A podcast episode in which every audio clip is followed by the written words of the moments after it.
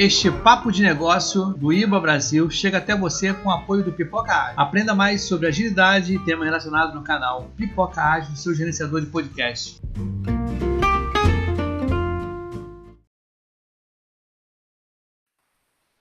Fala pessoal, boa noite. Enfim, conseguimos entrar aqui ao vivo com o nosso papo de negócio. Começando hoje, primeiro episódio aqui do nosso papo de negócio, né? Começando a fazer conteúdo aqui para o IIBA Brasil hoje. Já temos aqui no chat, né, algumas pessoas. Temos aqui o Bernardo também, que faz parte da nossa equipe aqui de voluntários do IIBA Brasil, ajudando a fazer acontecer esses conteúdos aqui para você. Boa noite, Bernardo. A Ana também está aí, boa noite. A Leia também está aí, boa noite. Eu sou Roberto Sabino, sou produtor de conteúdo tenho um canal no YouTube, site, estou trabalhando bastante aí com conteúdos de engenharia de requisitos, análise de negócio. Fiz alguns programas no meu canal R Sabino Cursos. Ali você pode encontrar no site R Sabino Cursos, está aqui o site R Sabino Cursos também para você dar uma olhadinha aí. E estou estreando hoje aqui esse papo de negócio com o meu amigo Locoselli, que também já participou lá no R Sabino Cursos, me ajudou algumas vezes no papo dos professores, trabalhamos juntos lá e trouxemos aí o formato aqui para o IIBA Brasil.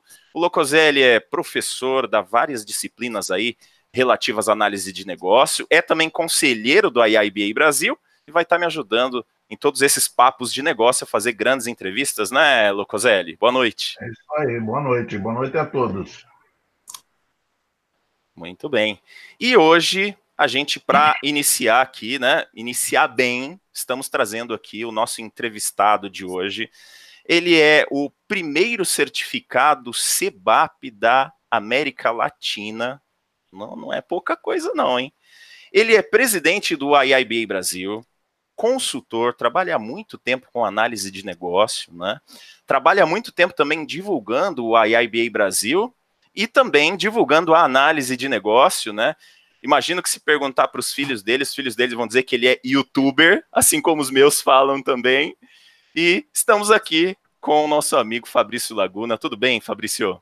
Tudo jóia, Sabino. Obrigado pelo convite, obrigado a você aí, ao Locoselli, pelo esforço em transformar é, esse papo de negócios, uma, uma maneira como o, o IBA Brasil alcança mais gente, que, que a nossa comunidade cresça dentro do Brasil. A gente tem uma comunidade forte aqui em São Paulo, atuando, fazendo eventos, se encontrando periodicamente, mas a gente tinha uma dificuldade aí de alcançar outras cidades, outros pontos, aumentar aí a, a nossa comunidade. Eu acho que essa iniciativa vai ser aí um diferencial, uma maneira bacana da gente expandir nosso parabéns, é um prazer estar aqui com vocês. Show de bola, muito bacana. Acho que a gente vai ter uma, uma grande oportunidade aqui com é, esse programa, né? E já estão convidados, todos convidados aqui, toda quarta-feira, ó, quarta-feira, 20 horas, já deixa aí na agendinha. Vamos estar aqui no Papo de Negócio ao vivo para trazer conteúdos bacanas.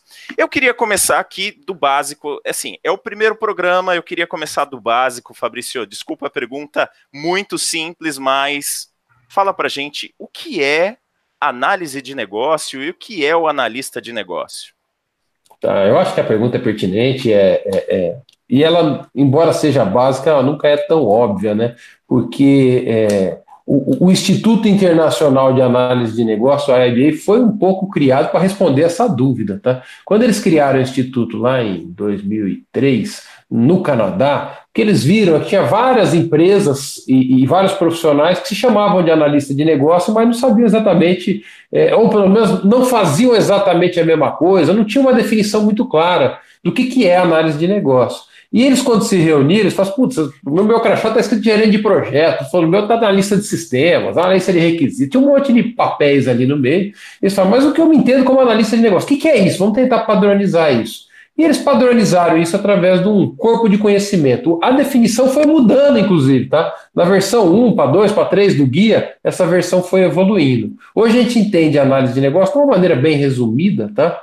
É, como conseguir entender os problemas de uma organização, as necessidades que essa organização tem, é, e recomendar a solução mais adequada, que traga mais valor para as partes interessadas para resolver esses problemas. E quando eu falo problema, pode ser uma oportunidade, também explorar uma oportunidade. Ou seja, a análise de negócio é uma técnica que viabiliza a mudança dentro do contexto de uma organização. O analista de negócio, isso é interessante comentar, e ele não é um, um, uma definição tão, tão comum, é, para o Instituto Internacional de Análise de Negócio, o analista de negócio, embora seja uma profissão, e tem gente com esse crachá, uma profissão, inclusive, reconhecida aí pela, pelo Código Brasileiro de Ocupações, ele não necessariamente a pessoa tem o crachá. Eles consideram qualquer pessoa que faz análise de negócios como um analista de negócio. Então, quem está entendendo o problema das organizações, recomendando soluções que agreguem valor, pode utilizar essas práticas que a gente chama do conjunto de práticas da análise de negócio e se considerar um analista de negócio. Tá? O meu crachá mesmo está escrito consultor, o seu está escrito professor, e a gente pode se considerar analistas de negócio. Show de bola. É, Locoselli, aproveitando, né, o Fabrício falou um pouco do guia. Esse guia é o Baboc, é isso, né? É isso. O que, que, é o Baboc? Bom, o Baboc é um corpo de conhecimentos da análise de negócios criado pelo IIBA, né?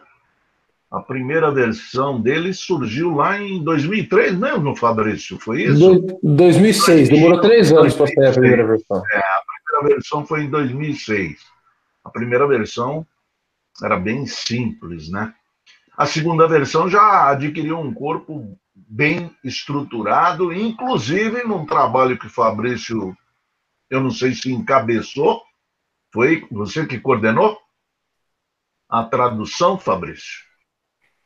É, eu que liderei aí um grupo de voluntários aí para fazer a tradução. Tinha uma equipe grande ali, foi bem revisado.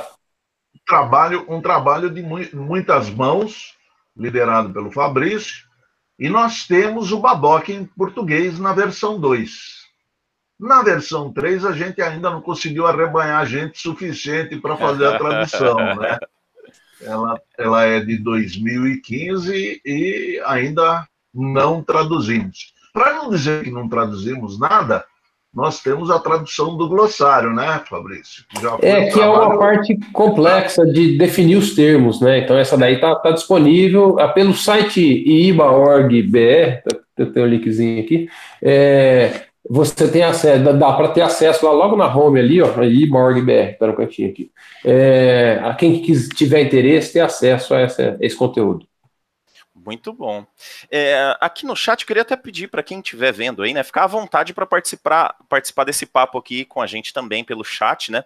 Mandar suas perguntas. Se tiver perguntas para o Fabrício também, é, manda aqui no chat e fica à vontade para fazer comentários e tal, que é bem bacana. Fabrício, é, você fez recentemente uma apresentação sobre as tendências da análise de negócio, né? E, e, acho que tem algumas coisas que são bem interessantes agora recentemente, para a gente falar na área de tecnologia, está muito presente a questão de revolução digital, transformação ágil, e X e Y, mas a, a questão é, para os profissionais de análise de negócio, você entende que essa transformação digital ou essa mudança do, do tipo de desenvolvimento ou do tipo da de como a tecnologia está é, entrando nos negócios, nos mais diferenciados tipos de negócios, é alguma coisa que está sendo positiva ou é alguma coisa que está deixando os profissionais de análise de negócio um pouco perdidos?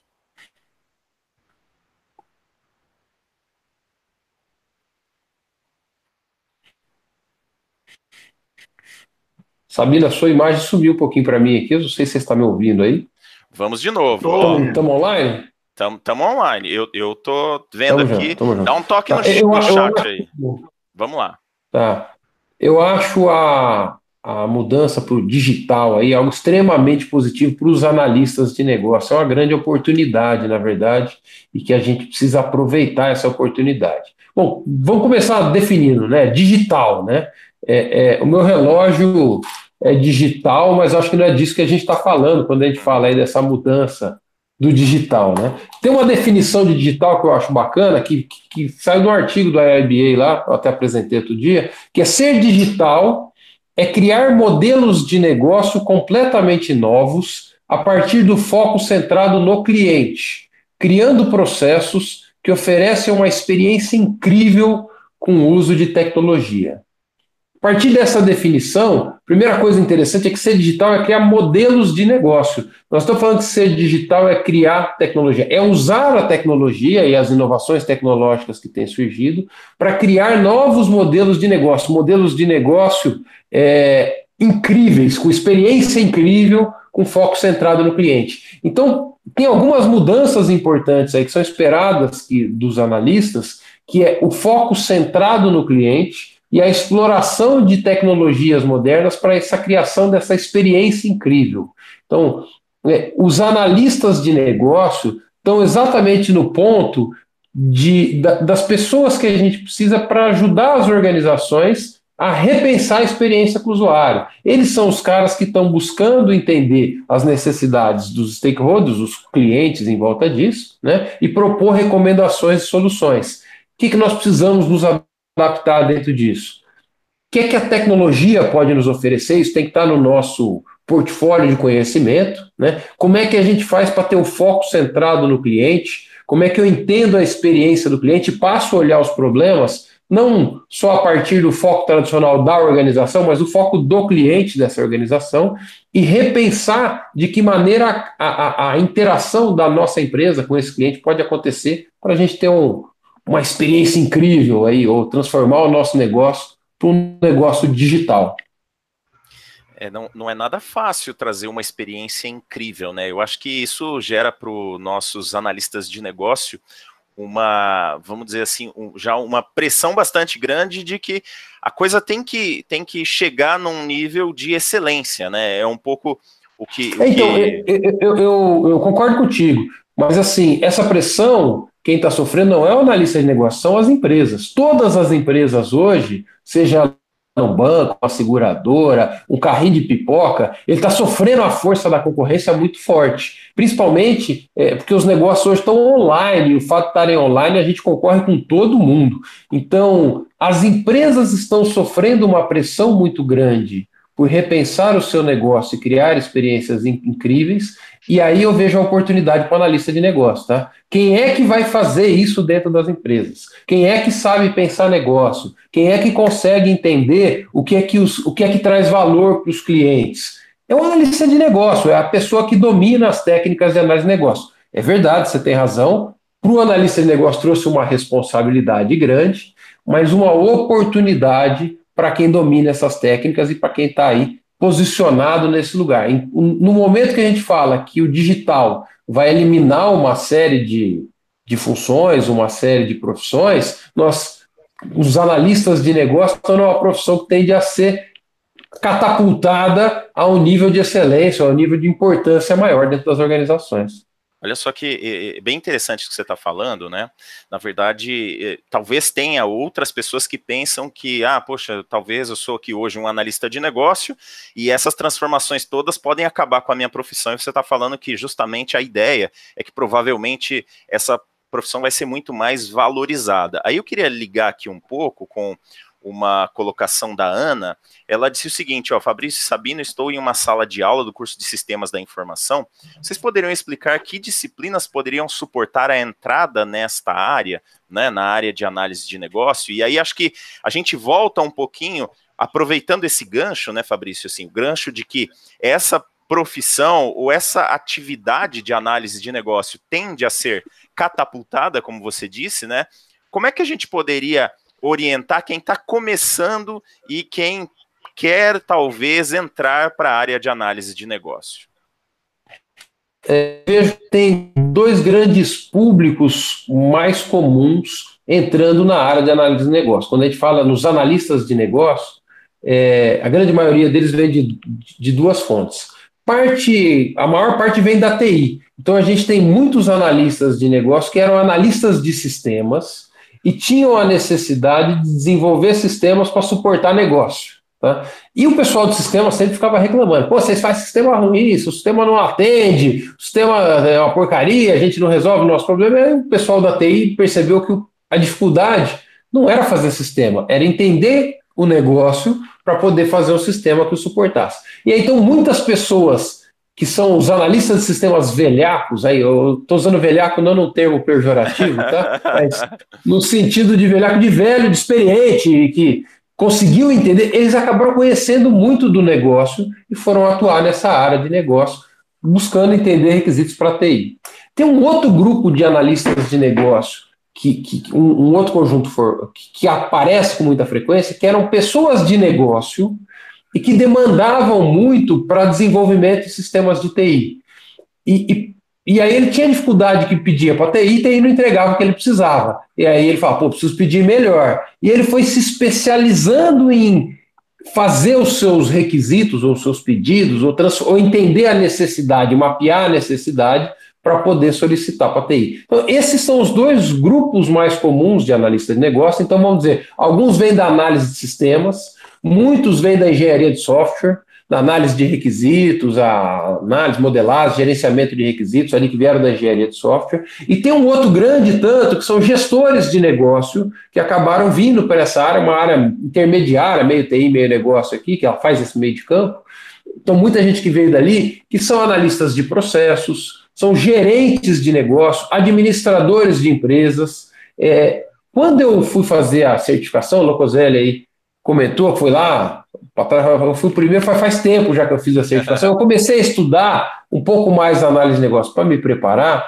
É, é, é, a minha formação, eu sou graduado em ciência da computação, então sou um cara que vem de TI, com MBA em administração de empresas. E, eu, e, e muitas das, dos conhecimentos que eu, apliquei, que eu, que eu vi que estavam ali no Guia Baboc, que eu precisava conhecer para poder me certificar, vieram da, dos dois caminhos. Então, disciplinas como marketing, que eu tive lá na administração de empresa, planejamento tal. Então, teve uma série de coisas da administração de empresa que me ajudaram nesse entendimento. E várias outras que vieram da visão lógica, estruturada. O pessoal de TI, o analista de sistemas, ele tem uma capacidade bastante estruturada de estruturar um, um conhecimento, né? uma, visão analítica. E eu acho que isso agrega muito dentro da análise de negócios.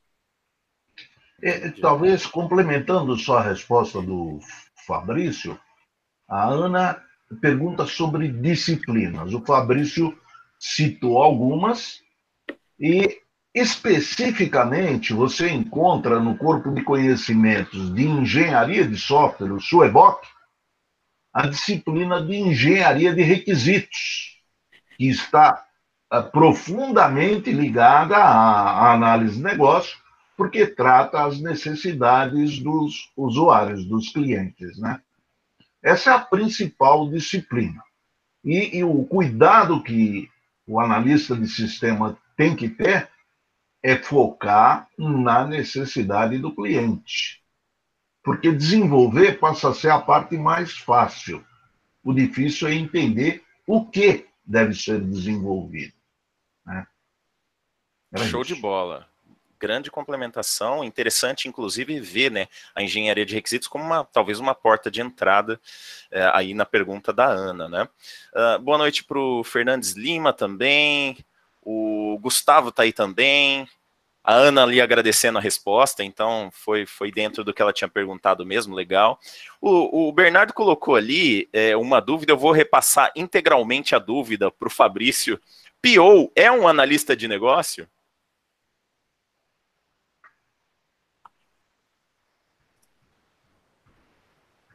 Acho que travamos, Fabrício. travamos de novo, Fabrício.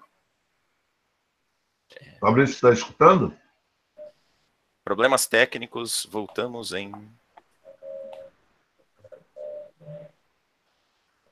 Tudo bem aí com o som? Fabrício nos ouve? É, gente, não, primeiro dia, tá é, primeiro dia ao vivo é assim mesmo, tá sem som ali, ó, já, já imaginar. Tira o fone, Fabrício, ó, tira o fone. Manda um. um... Vou aproveitar aqui, ó. Estamos é, com o chat aqui à disposição para mandar mais perguntas. Ó. Entrou o novo Fabrício aí. Temos dois entrevistados agora. Ouve a gente agora, Fabrício? Aqui. É, eu fiz um outro caminho aqui, ó. Tava sumindo, eu não tava conseguindo ouvir vocês aqui. Você já partiu para a solução, né? Não tem Eu problema. já fui, achei um outro caminho aqui, desculpa aí. vamos, vamos só dar um passinho atrás. eu vou repassar a pergunta, porque é uma pergunta interessante. Eu sei que tem um monte de coisas aí no meio, então dá para você falar e também para o professor Locoselli comentar um pouquinho, né? Uh, vou repassar a pergunta integralmente, Fabrício. Okay. PO é um analista de negócio? Deveria, né? É, não é, mas deveria. Gostei do deveria. Vamos lá. Deveria. Então, vamos lá. É, é, é vamos definir PO e vamos definir analista de negócio, que são duas definições diferentes. O PO é um papel definido dentro de um framework de, de, de, de trabalho, uma estrutura de trabalho que é do Scrum, para desenvolvimento de soluções seguindo uma estrutura ágil. E o PO, aliás, o Scrum só tem três papéis, ele é bastante simples. Ele tem o PO, que é um deles, o Product Owner, para quem não for da área aí, o Scrum Master e o time de desenvolvimento, tá? O Product Owner é um cara do negócio que recebeu a autoridade dada pelo negócio para gerenciar o backlog. Então, ele é o cara que, que, que tem autoridade para dizer isso aqui vale mais do que aquilo, vamos fazer isso primeiro, isso é mais importante. Olha, para nós mesmo, que nós precisamos é de fazer isso e não aquilo. Então, ele tem autoridade para fazer isso. Para ter essa autoridade, ele não é qualquer pessoa, tá? você não contrata um, um pior na rua e dá autoridade para ele. Provavelmente é alguém que entende muito bem o negócio, entende muito bem o que, que agrega valor para o negócio para su suportar esse papel, ou pelo menos essa é a definição ali do, do papel formal, tá? Aí a gente tem uh, diferentes implementações do Scrum, tá? Então, isso é o pior. O analista de negócio é o que a gente já comentou, qualquer profissional que faz análise de negócio. Ou seja, é um cara que domina um conjunto de princípios, técnicas ali, para olhar para o negócio e entender quais são os problemas que nós temos aqui, o que é que agrega valor para várias partes interessadas, como é que a gente propõe a melhor solução que mais agrega valor para isso. Então, o PO devia fazer isso, né? É, é, é, é, esperado de um PO que ele faça a análise de negócio. Mas nem todo PO está preparado para isso. O fato do cara ter autoridade dentro do negócio não quer dizer que ele sabe fazer análises. Então seria muito interessante que todos os POs estudassem análise de negócio, fossem capacitados em análise de negócio. Mas tem muito PO que ele divide o tempo dele entre a operação de negócio e apoiar o projeto. Então, ele faz parte de um equipe de projeto que está trazendo melhorias para o projeto, mas ele está também tá tocando logia lá, ele é um cara de negócio, ele é um, sei lá, um dono do negócio, né? Então, ele está tá, tá ali trabalhando. E aí ele pode ser apoiado por outros profissionais que estão fazendo análise de negócio para ele. Então, não é incomum que em organizações onde a gente tem o framework Scrum, existam pessoas com papel de analista de negócio, apoiando o entendimento dos requisitos, das necessidades, tanto para apoiar o PO, para priorizar o backlog e gerenciar o backlog, quanto para priorizar, para ajudar a equipe de desenvolvimento a entender qual é a melhor maneira de desenvolver uma solução para isso. Tá? Então não é incomum existirem os dois papéis numa organização, mas o PO deveria ser também um praticante da análise de negócio. Tá? Legal. Só complementando aí, a grande diferença entre o PO e o analista de negócio, quando não é a mesma pessoa, quando é a mesma pessoa, ele vai ter que trocar o chapeuzinho, né? Mas quando não é a mesma pessoa, a grande diferença é que o analista de negócio não decide. Ele apoia, ele faz análise, ele contribui com alternativas, porém a decisão cabe ao PO. Legal. Essa, essa colocação é interessante. O Fabrício, eu acho que ele fez um disclaimer muito importante que é se você estiver usando Scrum, né, então nas empresas que estão usando o framework Scrum, porque PO, a gente pode achar PO em outros modelos também, mas aí vai depender de uma série de coisas da, da, do modelo organizacional, né? E a gente normalmente acaba tendo que se apoiar. Então, a gente se apoiando aqui no Scrum é bem interessante. E aí eu já queria aproveitar uma pergunta da Ana também, porque assim, da mesma forma que a gente tem o PO e a gente pode ter um analista de negócio, seja apoiando lá mais próximo do negócio, para trazer os requisitos de uma forma é, melhor, é, melhor desenhada, melhor pensada, é, a Ana está perguntando se, uh, na visão de negócio, o analista está subordinado ao gerente de projetos. E aí eu queria até que você tentasse fazer, Fabrício, para a gente, uma colocação aí, talvez no modelo mais tradicional, mais waterfall, e num modelo mais ágil, né? Essa questão do gestor de projetos. que eu sei que é uma outra coisa que dá para a gente falar bastante também, aí você fica à vontade, né, para trazer alguma coisa para a gente. E aí ela complementa que, na visão dela, o papel de GP existe devido às demandas de negócio. Então, a pergunta no final é: como é que essa relação do GP com o analista de negócio? E aí vamos, talvez, falar um pouquinho de novo do PO, né? Tá, vamos vamos dividir por partes, né? É, vamos falar do gerente de projetos e o analista de negócio, tá? Eles são papéis muito complementares. Então, quando eu tenho um projeto, e um projeto a gente entende como uma iniciativa temporária que vai gerar um resultado único, juntando esforços de um monte de pessoa, o papel do gerente de projetos é o cara responsável por garantir que, que este projeto vai entregar aquilo que foi combinado. Aquilo que foi combinado dentro do prazo foi combinado e no custo que foi combinado. Tá? Então, se a gente pegar a tríplice restrição ali, é função do gerente de projeto garantir que isso aconteça. E para isso ele tem um conjunto de técnicas. Quando um, um, alguém chega para o gerente de, de projeto e fala assim, ó, oh, Preciso aí que você desenvolva esse sistema aí no próximo mês. Ele já começa a pensar, putz, um mês só para fazer o sistema. Mas peraí, nós vamos contratar uma equipe, nós vamos colocar umas coisas em paralela, a gente vai, vai testar isso em produção para a gente não ter fazer o ambiente de ter. E já começa a pensar na cabeça dele, monta um gráfico de Gantt, assim, automaticamente, tá? Primeiro uma WBS, depois um gráfico de Gantt. Ele começa a pensar, estruturar tarefas que têm que ser feitas pela equipe do projeto. Como é que ele usa os recursos do projeto, as pessoas, para cumprir isso daí. Isso é, a cabeça dele funciona assim. Né? Quando a pessoa fala com o analista de negócio, chega o patrocinador, você, ó, preciso desse sistema para o próximo mês, o analista de negócio fala assim, por quê? Qual é o seu problema? Será que esse sistema vai resolver o seu problema? É. Onde é que você quer chegar com isso? Quanto você quer aumentar nas suas vendas? Qual, qual, qual, é o indicador de negócio que você está buscando? O foco dele é um pouco outro, a cabeça dele pensa diferente. Uhum. Ele vai pensar: qual é o problema? Onde a gente precisa chegar? Né? Quais são os requisitos que vão garantir que chegue lá? E ele começa a desenhar uma solução possível, e ele não está com foco nas tarefas exatamente, mas na solução possível, que vai garantir que aquele projeto traga o resultado. Os dois papéis são muito complementares, porque depois alguém tem que desenvolver essa solução pensada ou, ou, ou, ou idealizada. Né? Os dois trabalham muito fazendo meio de campo entre várias pessoas para chegar no consenso, o analista de negócio mais no desenho, de, o design de uma solução, e o gerente de projetos mais num plano de projetos, né? De como é que a gente constrói esse produto, essa solução, esse serviço. Então, o, o, os dois papéis são muito complementares. A pergunta da, da, da, Ana era se o analista de negócio é subordinado ao gerente de projetos Isso. ou se o gerente de projeto é subordinado ao analista de negócio, tá?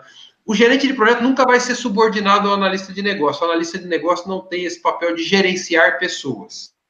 Tá? O que ele pode ter é ele definir um, um, resultado a ser alcançado, ou seja, o analista de negócio, ele muitas vezes atua sem ter um projeto ainda, num tempo de planejamento, de idealização, tempo de análise estratégica. Então, ele trabalha junto com as pessoas de negócio, nem tem projeto, tá? Pô, nós precisamos aqui melhorar o nosso negócio, porque o concorrente está vindo no nosso Como é que a gente vai chegar lá? E faz uma concepção, cria, e aí no, no, no, modelo tradicional que a gente chama de um business case, né, uma proposta de alguma coisa que pode vir a se tornar um projeto, e aí o, o gerente de projeto é alocado, o analista de negócio já estava lá desde o início. Tá?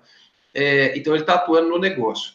Mas às vezes, dentro do projeto, isso é muito comum também, a gente precisa detalhar essas necessidades no nível mais implementável, ali, dos requisitos de software, que é o mais comum, e ali tem essa parte de análise de requisitos de software e tal. E eu posso ter analistas de negócio dentro do time do projeto, e aí subordinados ao gerente de projeto. Quando eu digo subordinado, ele está lá, ele é um recurso da equipe, tá? E o gerente de projeto é quem gerencia a equipe toda.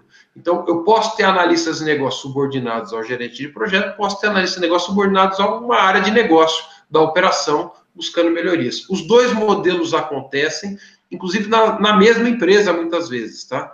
E pode até ser o mesmo cara. Ele estava antes do projeto nascer, não respondendo para o gerente. Porque depois que o projeto nasceu, como quem controla o cronograma e o plano é o gerente de projeto, ele vai começar a responder para o gerente de projetos.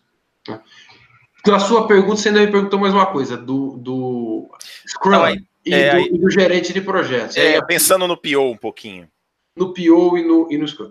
No modelo do Scrum, não existe o papel do gerente de projetos. Né? É, é, o gerenciamento de projetos, ou seja, essa coisa de montar o cronograma, definir o plano, quem faz o quê, controlar se está fazendo ou não está fazendo, é o time que faz de maneira colaborativa. O time mais o PO e mais o Scrum Master. Então, ele diz que o gerenciamento de projetos é uma tarefa colaborativa entre todos esses caras. Não é que não tem gerenciamento de projetos, isso é bom que fique claro não tem formalmente a figura do gerente de projetos. Assim como não tem a do analista de negócio, mas tem análise de negócio, tá? Se uma equipe quiser ter um gerente de projeto ali dentro para controlar o cronograma, vai ter, vai ser muito útil. Tá? Dentro de uma sprint, no caso do Scrum, é um projeto. Cada sprint você pode pensar como um projetinho, tem que ser planejado, acompanhado e tal. E aí, em alguns casos, se usa um gerente de projeto. Em alguns casos também a gente tem várias equipes envolvidas em projeto e alguém precisa olhar como é que essas equipes estão acompanhando. E aí o gerente de projetos, hum, numa linha de escritório de projetos, pode fazer essa visão aí, pode ser bastante útil e interessante, tá? E aí as equipes, o, o, o, analista de negócio, ou PO, como membro da equipe, ele vai estar respondendo para os gerentes de projeto. Mas tem muitos modelos funcionando no mercado, tá? Não tem um só, não. É, é, é, várias empresas tentando achar a melhor maneira ali de usar essas disciplinas e todas elas são necessárias, tá? É, é, é, uma bobagem a gente achar que a gente vai adotar um framework que vai jogar todo o resto fora e a gente não precisa de, de nenhum outro conhecimento, nenhuma outra disciplina. A gente vai precisar aplicar elas todas. Os frameworks têm que nos ajudar a conseguir aplicar mais fácil essas disciplinas, tá? Não jogá-las fora. Legal. É só, só complementando aí um ponto, e que destaca já o que o Fabrício colocou, a atuação da análise de negócio, ela começa antes do projeto nascer. Ele destacou bem isso.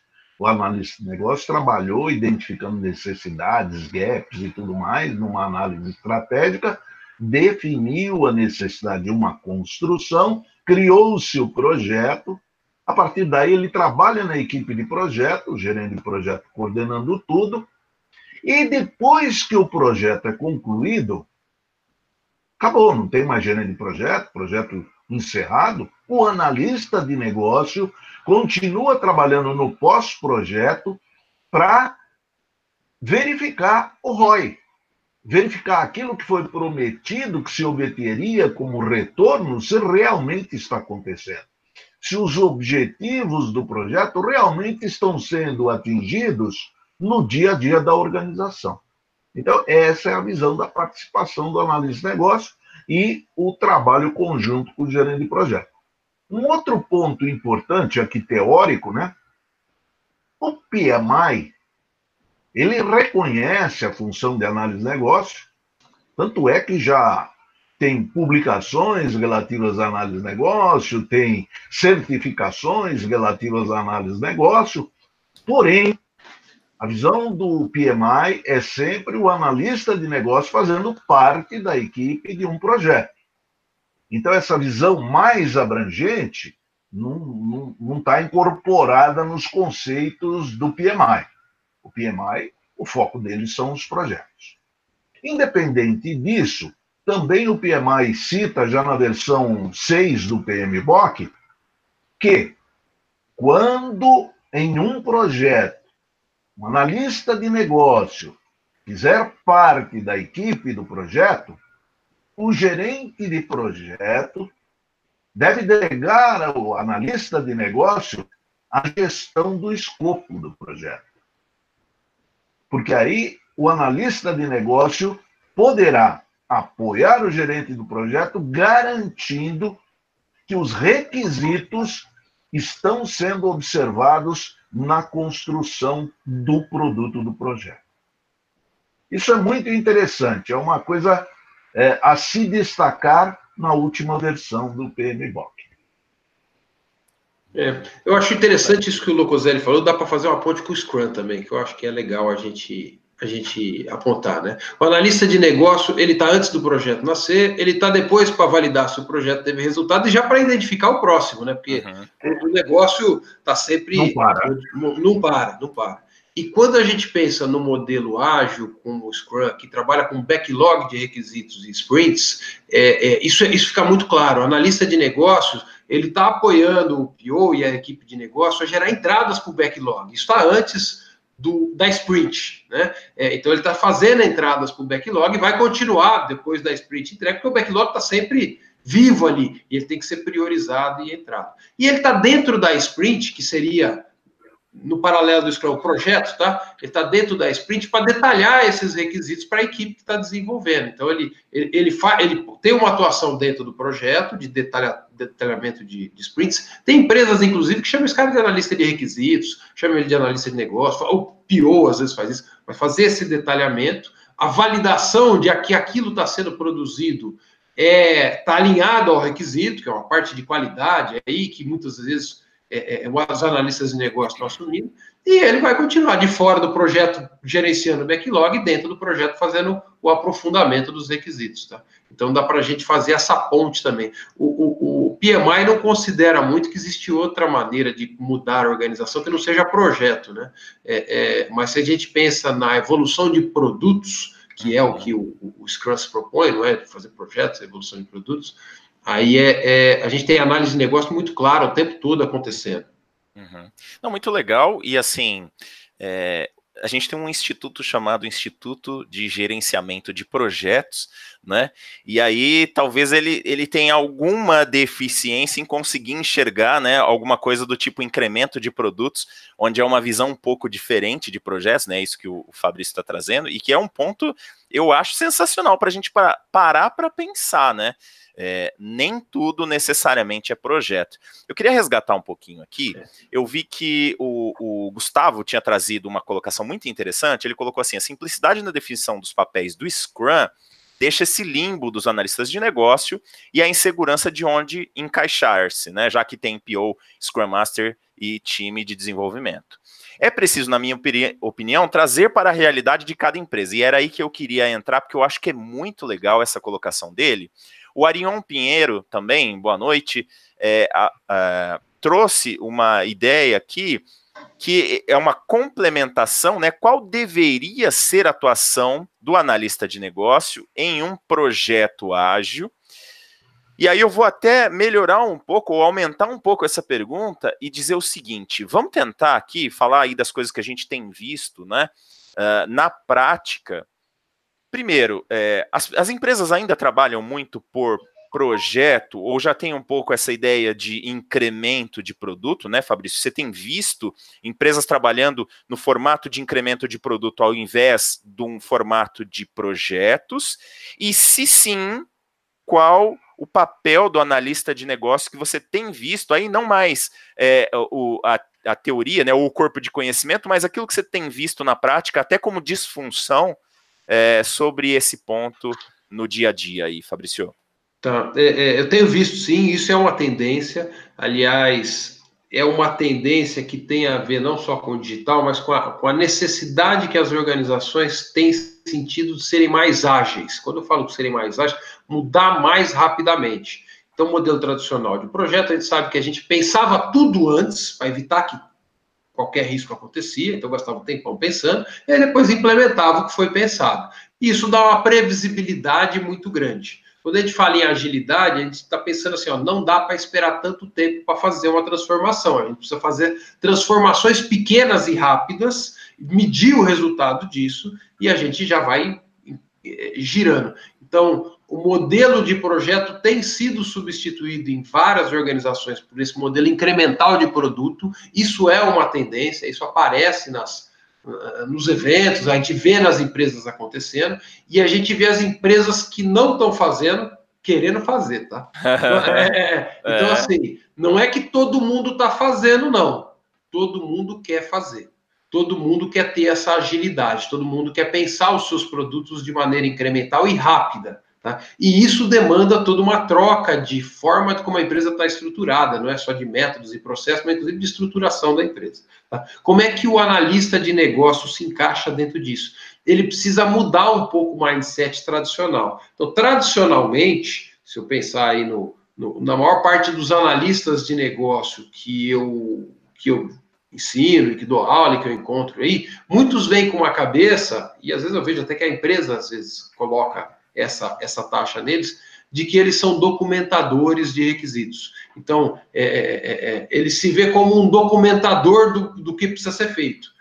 tem um horrível termo do tirador de pedido, né? A gente já ouve isso bastante, mas mesmo que não for só o tirador, ele, ele citou, mas ele, ele tem uma visão de que ele é o cara que documenta, fecha um escopo para ser feito adiante. Né?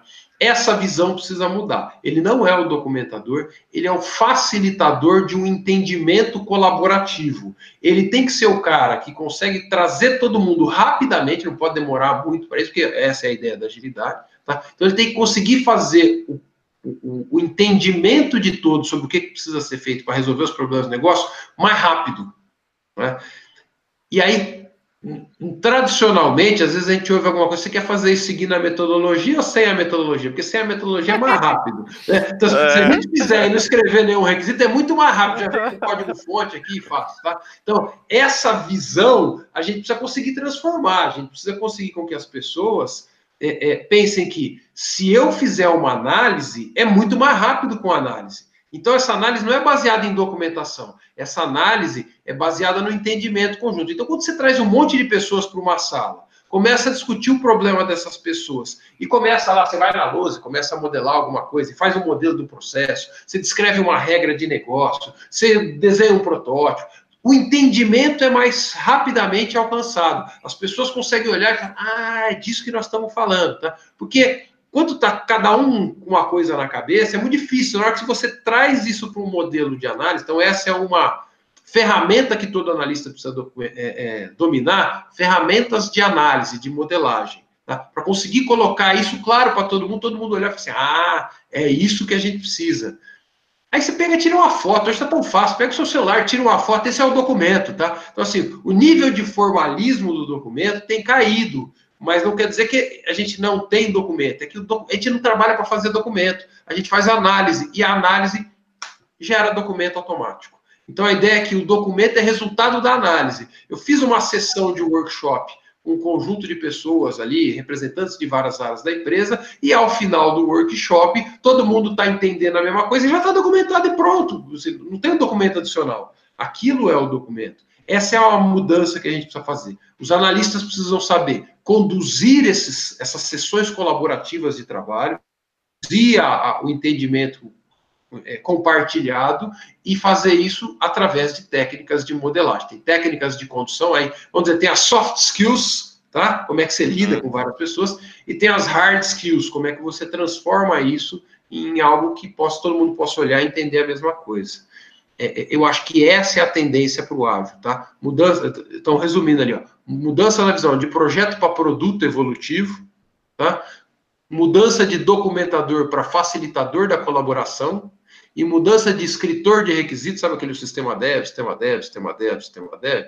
Não, não, para modelos de requisitos que ajudem um entendimento compartilhado. Eu acho que essas características o analista de negócio precisa estar preparado. É isso que vai ser exigido dele, é isso que as organizações esperam dele nesse mundo ágil.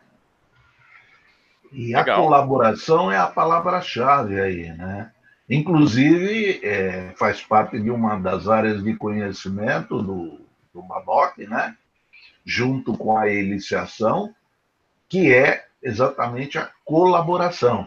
É fazer com que todos os stakeholders estejam comprometidos com a iniciativa, todos estejam em sintonia, entendendo a mesma coisa. Tudo isso que o Fabrício falou mostra uma tendência. No futuro, será essa a atuação do analista negócio. Mais do que escrever, mais do que registrar, é colaborar, conseguir a colaboração de todos. É. Nem diria no futuro, viu, Locoselli? Eu diria que já é uma expectativa presente já. E, e, e quem ainda não entendeu, é, é, ainda não entendeu o seu problema. papel, vai ter problema e, assim, talvez não esteja agregando o, o valor que a sua empresa precisa, tá? Se você está só documentando requisitos, você é um documentador, talvez o seu valor como analista, não é que não tem valor, tem valor, é óbvio, mas é um valor pequeno. A partir do momento que você começa a ajudar a empresa a colaborar e, e, e a ter esse entendimento compartilhado e, e, fazer esse meio de campo entre as pessoas, o seu valor da empresa sobe lá para cima, o pessoal começa a te reconhecer e te olhar com outros olhos. Essas colocações são interessantes. É, o, o Gustavo falou para mim esses dias que uma das coisas interessantes desse tipo de material que a gente está fazendo aqui é comparar um pouco né, o que a teoria, o que a gente deveria estar fazendo com aquilo que a gente realmente está fazendo no dia a dia, né? Os profissionais estão fazendo no dia a dia. E eu acho que o que vocês colocaram agora deixa muito claro isso, né? Que assim, o que a gente está fazendo no dia a dia, às vezes não está sendo suficiente, né? Então, aí eu acho que vem a importância desse tipo de papo que a gente está fazendo, desses conteúdos do IIBA, de estudar um pouco o Baboc, né? De entender, tá bom, mas as pessoas que param para pensar na análise de negócio, né? O que, que elas é, estão dizendo e aí depois o que, que a gente acaba fazendo na prática, né?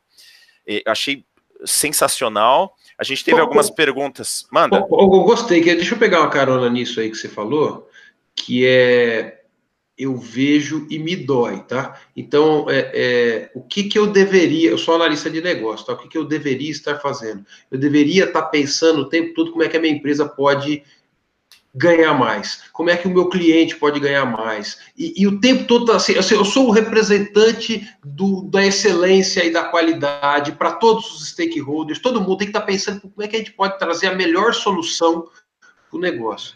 O que, que às vezes eu vejo e fico frustrado, tá? Ah, como é que a gente é, é, é, é documenta rapidinho isso aqui para tirar o meu da reta, tá? E, e aí, é, como é que a gente define o escopo e faz um documento de forma que o cliente não possa reclamar depois, porque está documentado aqui, está no papel. Você falou que era isso, tá? Então está aqui no papel, então é isso que, que eu vou te entregar, tá? Então, sempre que a gente pensa em análise de negócio, tem essa relação consumidor e provedor, tá? E essa é uma relação, de certa forma, tensa, porque, principalmente nos métodos tradicionais, a gente fecha um preço, né? E esse preço, é baseado num escopo e esse escopo é baseado em requisitos. Então, muitos analistas de negócio entendem que o seu papel é fechar escopo para não ter questionamento judicial depois, tá?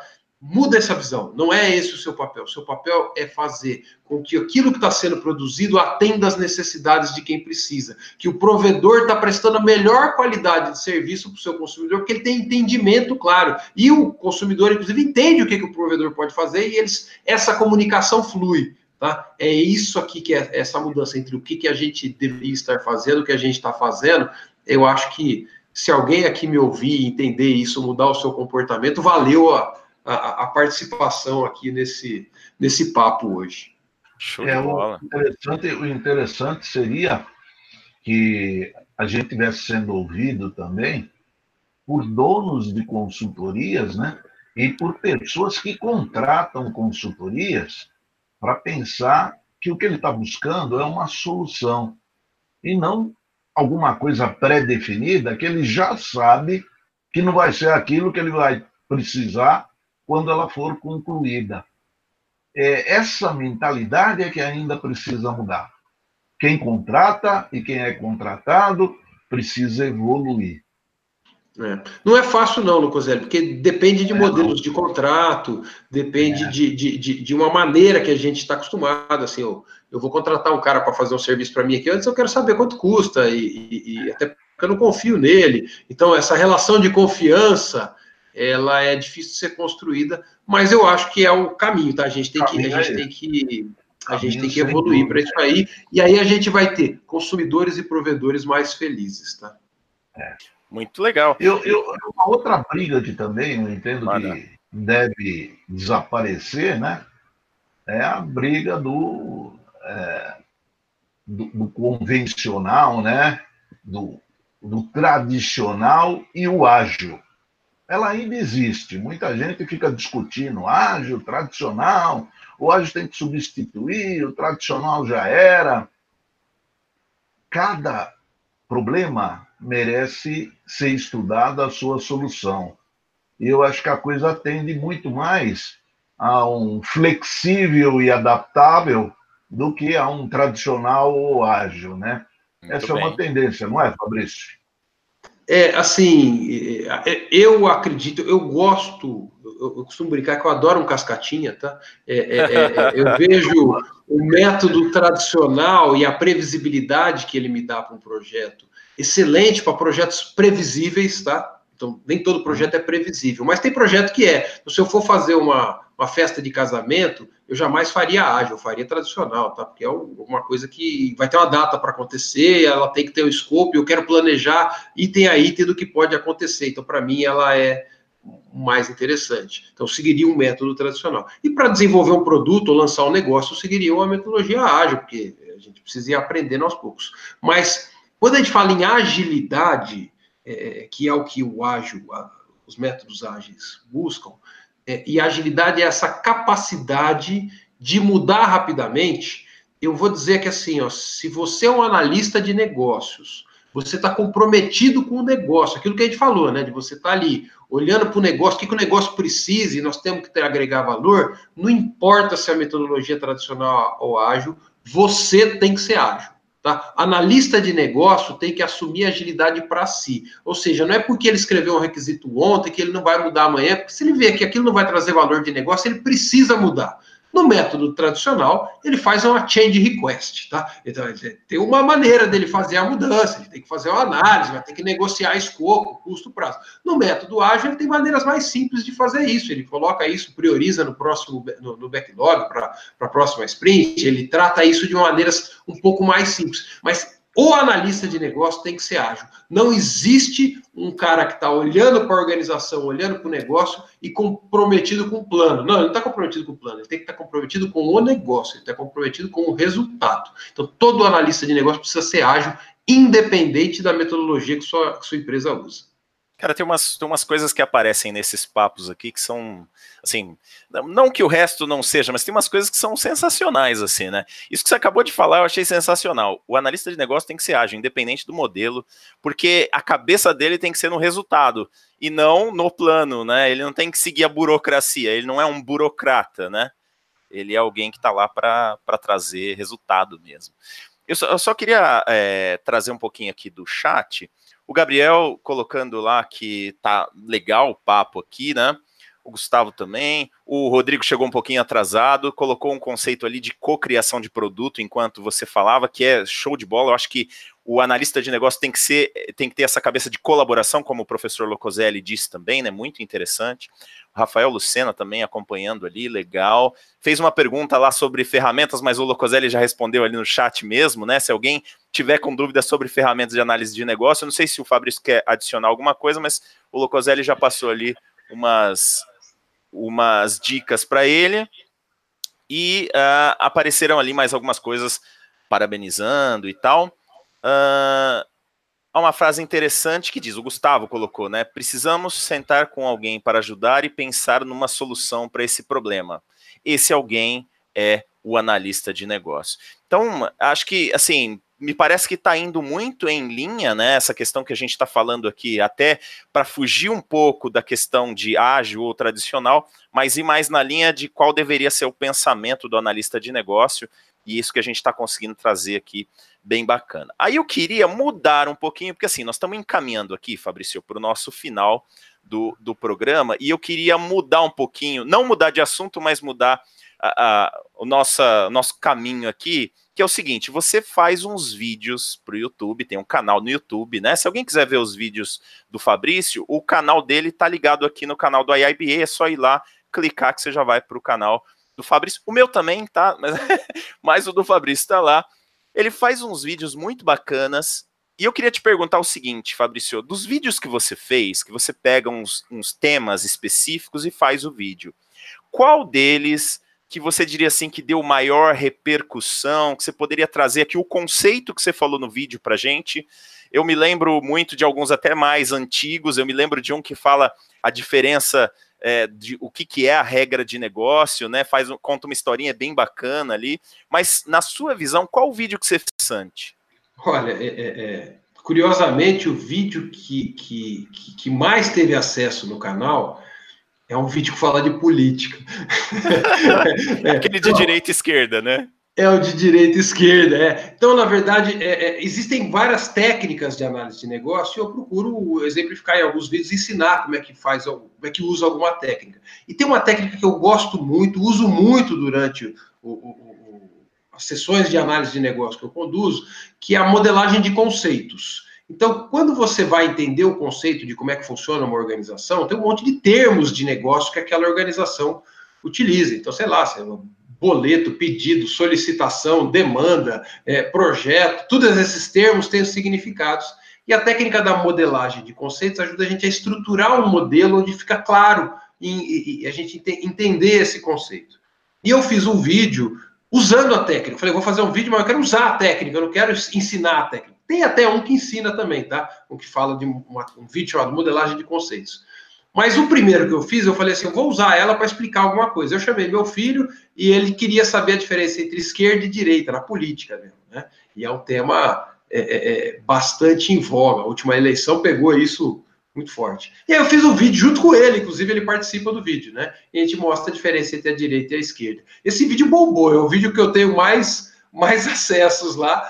É, é, é, e é interessante que um tema complexo, né? Quando a gente usa técnicas de análise de negócio, ele fica muito mais simples, fica fácil da gente entender. Então a pessoa pode até olhar o vídeo lá e depois eu convido vocês a olharem. Se você pode até não concordar com a minha definição de esquerda e direita, mas vai ficar muito claro para você o que é que eu penso e de que maneira eu estruturo esse conhecimento. Eu acho que talvez possa te ajudar também a pensar na sua definição de esquerda e direita. Tá? Tem uma série de vídeos onde a gente usa técnicas. esse eu acho que é o, o o campeão. O segundo campeão é de análise de negócio, mesmo chamado Projeto do Sultão. Hum, tá? Esse eu vi também. O projeto do Sultão, ele conta um pouquinho a história de como é que as metodologias evoluíram e como é que a gente chegou, é, é, é, é, é chega na análise de negócio e, ajuda a entender o papel da análise de negócio, da engenharia de software, do gerenciamento de projetos, da qualidade. Então tem uma série de metodologias ali. E conta que o Sultão queria construir um palácio, tal. Então convido aí quem quiser é, é, depois dá uma olhadinha, entra no canal lá, procura pelo projeto do Sultão, vocês vão se divertir. Legal. Uh, o Fernandes está perguntando qual é o nome do canal. O nome do canal é Fabrício Laguna mesmo, né? Se você procurar no YouTube Fabrício Laguna, você acha. Mas se você clicar aqui no canal do IIBA Brasil, tem uma seçãozinha chamada Canais. Nessa seçãozinha chamada Canais, você vai ver lá canal do Fabrício Laguna, é só clicar, você consegue ver. Não e... deixe de se inscrever, clicar no sininho. Nesse aqui também, tá?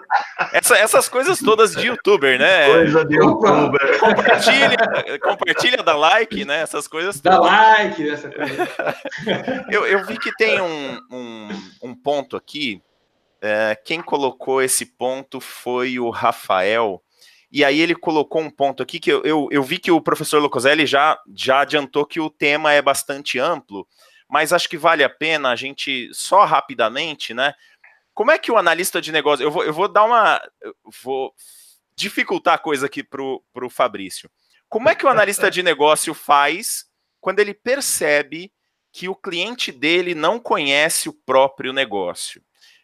Esse aqui é do, daquele tipo, se vira aí, Fabrício, traz alguma coisa da cartola pra gente aí. Não, é, é, é ele nunca conhece. é maldade dizer isso, não é verdade, assim, mas é assim, é, é o, o, cliente tem bastante dificuldade em dizer o que conhece. Assim, assim se eu perguntar para vocês, tá, a respeito da, da, da de vocês, assim, para a pessoa, ah, o que, que você sente? O que, que você sente quando você acorda? É difícil explicar, não é? é, é, é, é assim, você perguntar para um cara que gere um negócio todos os dias, como é que é o negócio dele, uma coisa é ele saber executar, né? Outra coisa é ele explicar o que, que é o negócio, é ele conseguir exprimir o negócio. É difícil, tá? Por isso um bom psicólogo tem trabalho, tá? Porque ele vai lá, ele consegue entender o que, que você sente, ele consegue te fazer perguntas e conduzir uma sessão de terapia para você conseguir exprimir para ele as suas necessidades sentimentais, tá? Vamos dizer que nós somos terapeuta, só que nós somos terapeuta de empresa. Tá? Uhum. Então a gente consegue, usando técnicas, usando perguntas, questionamento, tentar trazer à tona isso que são as necessidades das empresas, tá? Ou usando o termo bonito lá do, do Baboc, elicitar, trazer à tona essas uhum. coisas. É, é, então, assim, dificilmente o cara do negócio sabe explicar o que é o negócio dele, assim como para mim é difícil explicar o que eu estou sentindo, tá? É, e aí o psicólogo tem técnicas que me ajudam a entender o que eu estou sentindo, e a gente, como analista de negócio, temos técnicas que ajudam o cara que toca o negócio todo dia a entender o negócio dele, tá? Existem situações um pouco piores, tá? Que o cara toca o negócio, mas ele entrou agora. tá? E ele não sabe nada porque ele não sabe mesmo, ele é, é novo no negócio, tá? E o conhecimento de negócio está com aquele funcionário que saiu e foi mandado embora, tá? Uhum. Nessas situações, não é através da entrevista que você vai entender o negócio. Existem outras técnicas a utilizar. Existe a observação e a campo e olhar, existe a engenharia reversa, você pode pegar o código-fonte, baixar lá, quem nunca fez isso, né? É para pegar e entender as regras de negócio. Ou você pode olhar os sistemas e, a partir dos sistemas, tentar entender como é que o negócio se comporta. Você pode se, é é, é, é, é, assumir o papel de cliente e ser o cliente da empresa e tentar ver as coisas. Então, tem uma série de outras técnicas, tá? Mas é, nunca assuma que o que o, o, cara de negócio te falou é o que é sem fazer perguntas, tá? O seu papel é fazer pergunta. E ter um crachá dizendo, você é um analista de negócio, te dá o direito a fazer quantas perguntas você quiser, tá? E aí você fala, oh, desculpa, mas é o meu papel, vou fazer pergunta mesmo, tá? E aí você vai perguntando, eu sei que você me falou que é assim, mas me explica um pouquinho melhor, é assim mesmo, tá? E aí você vai investigando. Acho que isso é, é, é, é o nosso, assim como é do psicólogo fazer terapia com nós malucos, tá? É, ou pessoas eu, normais. Tá? Deu, deu, uma travadinha para mim aqui, e eu não sei se foi para mim aqui ou se foi aí na sua, Fabrício, mas essa, essa última parte que você falou, eu assisti essa um, uma palestra sua lá dos eventos do IIBA falando da modelagem de negócio, é, modelagem de conceito, né? E eu me lembro que você falou isso, né? Que é uma técnica de não tenha medo de perguntar. Então eu vou pedir só para você repetir o finalzinho, porque eu não sei se ficou claro para quem está assistindo, se, se travou foi para mim ou foi para você, é, foi o seu lado aí que travou. Mas você ouviu, é... louco? Eu ouvi. Ah, mas eu fico, eu resumo. Tá? Se você é um analista de negócio, você tem um crachá que te dá o direito de perguntar, de fazer pergunta, de ser curioso, de perguntar de novo, e de novo, de falar assim, ó, desculpa, mas eu ainda não entendi. É, você está querendo me dizer que é assim mesmo. Mas e nessa situação? O que acontece? E naquela outra situação? O que acontece? Não, você, como analista de negócio, você não precisa dar as respostas, tá? Tem os caras de negócio que são para isso, tá? Você precisa fazer pergunta, esse é o seu trabalho. Show. Então, use essa autoridade que o seu papel te dá e investigue. É isso que você está ali para isso. Não, é, é, eu até imaginei que era para mim que tinha travado. O Rodrigo tá falando aqui que conseguiu ver normal, mas acho que vale a pena o reforço, né? Porque isso daí que o Fabrício está falando aqui, que é parece assim muito simples até, mas não é no dia a dia, não é, né? As pessoas é, que estão lá com, com o crachá de analista de negócio, às vezes tem medo de perguntar duas vezes a mesma coisa. Eu já vi muitos projetos terem problemas por causa disso, né? Então, Aí eu vejo, às reforço, vezes, né? alguns analistas entrando na, na reunião e, e, ele achando que ele tem que saber as coisas. Não tem, assim, é, não, não é o seu papel saber as coisas. É, vai lá, chama os caras que sabem mais do que você, esses caras que são importantes estar na reunião, e o seu papel é perguntar, o seu papel é tentar levantar. Assim, é, é, é não queira passar uma imagem de quem sabe tudo, ela nem vai te ajudar, tá? Mesmo que você saiba, em alguns casos você finge que não sabe, para ver o que mais que aparece, é. tá? Então, assim, faça pergunta. É isso colaboração, colaboração. Show. Colaboração. O, o, Gustavo colocou assim: se fingir de meio tapado é essencial e, e às vezes é, às vezes é necessário. Gente, eu queria pedir para é. vocês aqui, ó, que estão no chat, aproveita, vamos ver se tem alguma tem aquela pergunta que você está pensando assim: ah, será que eu pergunto? Será que eu não pergunto? Agora é a hora de colocar no chat porque nós estamos indo para nossa reta final aqui, né? É, encerrando esse nosso primeiro papo de negócio. Eu acho que já começou muito bom, né? A gente tem um monte de outras coisas para falar de análise de negócio aqui.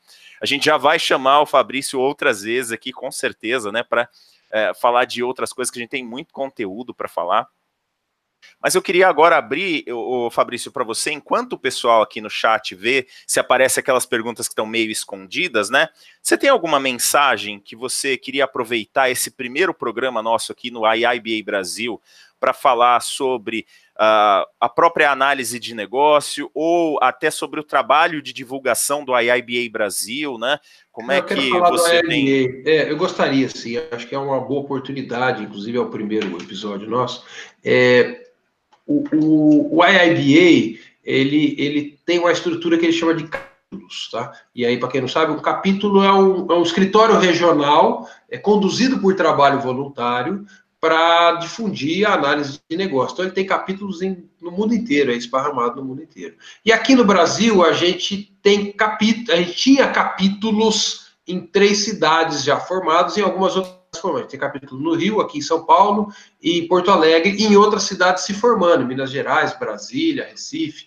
É, e a gente optou, a pedido do IIBA Internacional, foi um pedido deles, e aqui a gente se reuniu aqui com os capítulos nacionais, a gente achou que era uma boa, e a gente reuniu todos os capítulos nacionais e o que a gente chama de um capítulo Brasil. Então, agora não tem mais o capítulo São Paulo, o capítulo Rio, o capítulo Porto Alegre. Somos todos do capítulo Brasil. A gente entende que com isso a gente tem mais força, facilita e diminui a burocracia.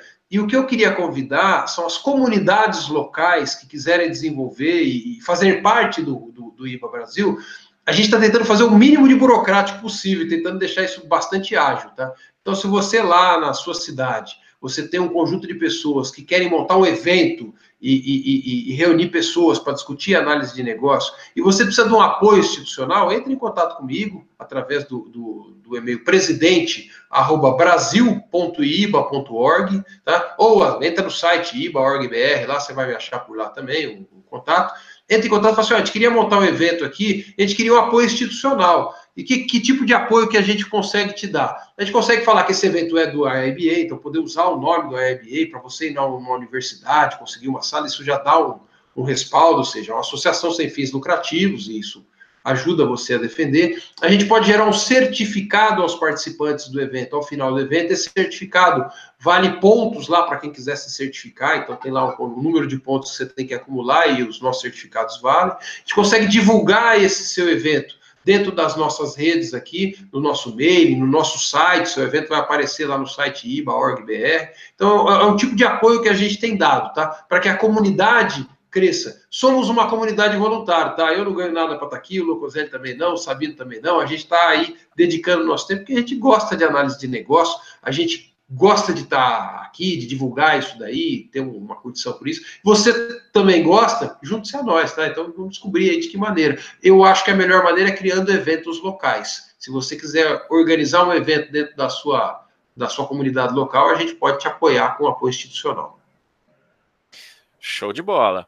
Uh, meu amigo Locoselli, estamos aqui no nosso, aqueles nossos finalmente. O que, que faltou eu falar? O Locoselli é o cara que me ajuda aqui, né? Eu devo estar tá esquecendo de alguma coisa. O que, que eu esqueci ou o que, que você tem para complementar aqui para gente, Locoselli, aqui no nosso finalzinho? Eu acho que foi perfeito, não faltou nada, não. O, o Fabrício colocou bastante a, a, o comportamento, as práticas de análise de negócio, as tendências dessas práticas que não é para o futuro, já está acontecendo, né? E, e isso é, é, fundamental a gente perceber essa mudança para não ficar malhando em ferro frio. A gente tem que acompanhar esse movimento, né? E foi muito bom ter começado, estreado com o Fabrício e, e podendo conversar com um grupo de interessados que fizeram perguntas, fizeram colocações, é, é isso que a gente quer. Espero que os próximos tragam vocês de volta. É uma conquista que a gente pode ter. Show de bola. É, Quarta-feira que vem estaremos de volta, né? A gente vai fazer um revezamento aqui dos nossos entrevistados, é, chamar pessoas que podem agregar Uh, com, com conhecimento de análise de negócio. A gente quer também a ajuda de vocês para sugerir temas, né? Ou sugerir aqui abordagens nossas também, que a gente pode, como o Fabrício colocou aqui, que acho que foi bem bacana, a questão de agilidade aqui, para a gente também trazer o conteúdo da melhor forma para vocês que estão assistindo, né? Eu vi pelos feedbacks aqui no bate-papo que fomos bem, né? Nesse nosso primeiro programa aqui, tivemos aí é, bons feedbacks aqui, né? Uh, e, e, acho que a gente está no caminho certo, mas de qualquer maneira, a gente quer que vocês participem junto com a gente sugerindo, entrando em contato, conseguindo entrar em contato pelo IIBA Brasil, pelos canais mesmo, né? Achando lá o canal, por exemplo, do Fabrício Laguna, do Roberto Sabino, comenta os vídeos, a gente vai se falando e a gente vai criando essa comunidade que fala de análise de negócio e das coisas que tem em torno da análise de negócio aí, né, Fabrício? Porque além de, da, da divulgação aqui no IIBA Brasil, tanto eu, quanto o Locoselli, quanto você, estamos fazendo também a divulgação desse corpo de conhecimento nos nossos meios também, como, por exemplo, lá nós citamos nos vídeos, né, do YouTube. Então eu acho que é a, a nossa ideia é ganhar de vocês o que, que a gente pode fazer para cada vez melhorar mais, e acho que isso faz parte do nosso papel aqui como analistas de negócio dessa divulgação, né, Fabrício? É, nós estamos aí, fazemos parte de evangelizadores de uma comunidade, né? Então, que a gente consiga é, difundir essas ideias e, e, contamos com o apoio de todo mundo que assistir esse vídeo, compartilhar e, e comentar e a gente aí. Eu acho que tem muito a acontecer dentro desse canal aqui, do IBA Brasil no YouTube. Eu acho que esse, esse canal ainda vai dar o que falar, vai ser legal. Show de bola. O Rodrigo tá lembrando que a gente tem aqui em São Paulo o Meetup Café com Análise de Negócio, que também é parceria com o IIBA Brasil, né? Também tem aí. Eu não tenho os, os, os calendários aqui para divulgar, então tá Mas, facinho, ó. Quem quiser é que tá? saber dos eventos do IBA Brasil, entra no site iiba.org.br, clica na aba Eventos e lá tem o calendário de eventos nossos que já estão programados. A gente tem eventos todos os meses na Avenida Paulista. O Café com Análise de Negócio acontece a cada dois meses. A gente vai ter um evento grande que acontece na USP, que já está marcado aí para 30 de maio, se eu não me engano. Então, assim, entra lá no site dá uma consultada nos eventos. E tem um negócio legal, inclusive, tá? Nesse site lá em eventos, a gente tem o histórico de eventos passados, é esse site aí mesmo. No, no histórico dos eventos passados, tem uma base de conhecimento com os materiais que estão lá. Você clicar lá na abinha eventos, Sabino, e rolar para baixo, você vai ver todos os eventos que já aconteceram no passado. E, e se você clicar nos eventos, tem lá o material que foi deixado. Então tem um monte de tema muito interessante que está aí no site, com conteúdo interessante. Esse é o conteúdo público aí, gerado por voluntários do IIBA que estão fazendo as palestras aqui no, com a gente, tá? Fabrício, mostra aí o propósito do IIBA que está escrito ao teu lado. Aqui o propósito. Aparecendo, aparecendo aqui na tela, deixa eu ver. Unir uma comunidade de profissionais para criar melhores resultados de negócio. Para isso que nós estamos juntos. É por isso que nós estamos juntos. Isso aí. Show de bola. Gente, eu estou aqui é, muito contente de poder participar dessa ideia desde o começo aqui, né? O Bernardo, que está em algum lugar no chat também, é, que foi um dos, né, poderíamos dizer que foi a pessoa que fez o esforço para começar né, o canal acontecer, né? Ó, vamos fazer mesmo e tal. E aí nossa equipe hoje aqui de voluntários, né, professor Locoselli, o Fabrício como presidente ajudou muito a gente também aí nas definições iniciais, e eu aqui podendo participar como voluntário nessa essa empreitada aqui do IIBA Brasil, né, de trazer um pouco mais de conteúdo para a comunidade de análise de negócio. Só tenho a agradecer. Acho que a gente cumpriu nosso papel aqui hoje. Agradecer muito a vocês aí que participaram pelo chat, participaram bastante. Fiquem à vontade, Comentem também no canal IIBA Brasil para a gente ir respondendo. Então a gente vai ficar de olho nos comentários que forem colocados no canal. A gente vai soltar outros vídeos também gravados, mas quarta-feira, às 8 horas, estaremos de volta aqui com o Papo de Negócio, cada vez trazendo um assunto que tem a ver com análise de negócio, né? Divulgar aqui análise de negócio e também divulgar o trabalho das pessoas que participam dessa comunidade aqui de analistas de negócio. É isso aí, gente. Obrigado, Fabrício. Brigadão pela sua disponibilidade aí, pelo tempo que você cedeu para gente aqui falando ao canal é, eh, IIBA Brasil aqui no YouTube. Um enorme prazer estar com vocês. Para mim, é uma honra. Show de bola. Locoselli, obrigado. Quarta-feira que vem estamos de volta, né? Aí para você me ajudar com essas. Estamos aqui, estamos aí de volta, sim. Muito obrigado, muito obrigado. Show de bola, essas ótimas entrevistas. Gente, quarta-feira que vem, todos convidados e também participem aí desses conteúdos. Um abraço, até quarta.